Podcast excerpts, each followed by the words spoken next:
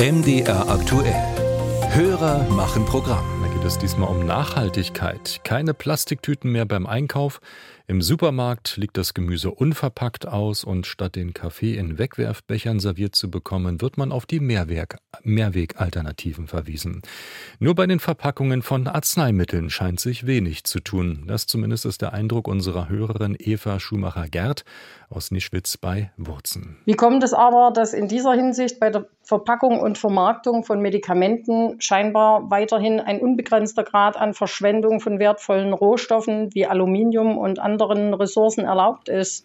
Wo also sind die umweltfreundlichen Pharmaverpackungen? Lydia Jacobi ist dem nachgegangen.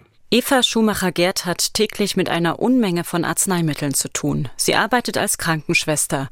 Aber auch im Medikamentenschrank ihrer Familie liegen viele Tablettenpackungen.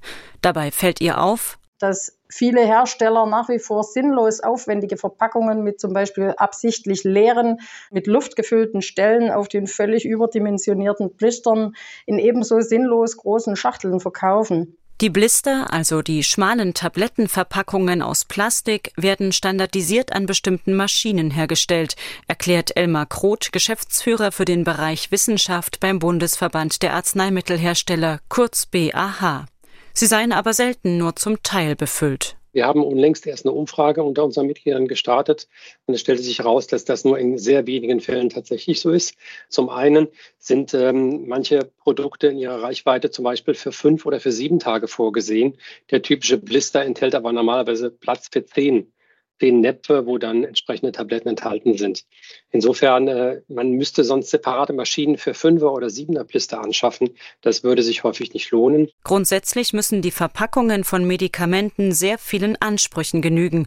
Sie dürfen keine Feuchtigkeit und kein Licht durchlassen, müssen den Wirkstoff mitunter über mehrere Jahre stabil halten und kindersicher sein.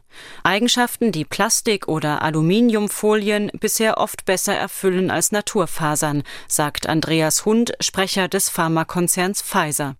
Dabei sind erste Papierblister seit 2021 auf dem Markt. Aber also bisher ähm, erfüllen sie diese Anforderungen eben in der Arzneimittelproduktion noch nicht. Deswegen setzen wir sie auch noch nicht ein. Aber wir arbeiten eben weiter eng auch mit den Herstellern dieser Verpackungsmaterialien zusammen, um hier auch ähm, zukünftig Lösungen zu finden. Ein Pharmahersteller kann seine Verpackungen indes nicht von heute auf morgen verändern, so Elmar Kroth vom BAH. Ein Wechsel von einem herkömmlichen Blister zu einem Papierblister erfordert, dass die Unternehmen sämtliche Stabilitätsuntersuchungen neu beginnen müssen.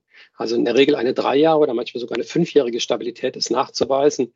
Wechsle ich das Material, starte ich von Beginn. Der Pharmakonzern Pfizer hat deshalb erstmal damit angefangen, die Beipackzettel digital zur Verfügung zu stellen.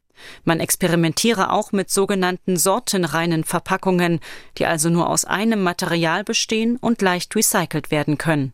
Svenja Grummt, Forscherin beim Umweltbundesamt. Es geht auf jeden Fall noch mehr, würde ich sagen. Also gerade bei der Optimierung der Verpackungsgröße, ich denke, da ähm, könnte noch einiges Material eingespart werden. Und natürlich auch bei der Recyclingfähigkeit.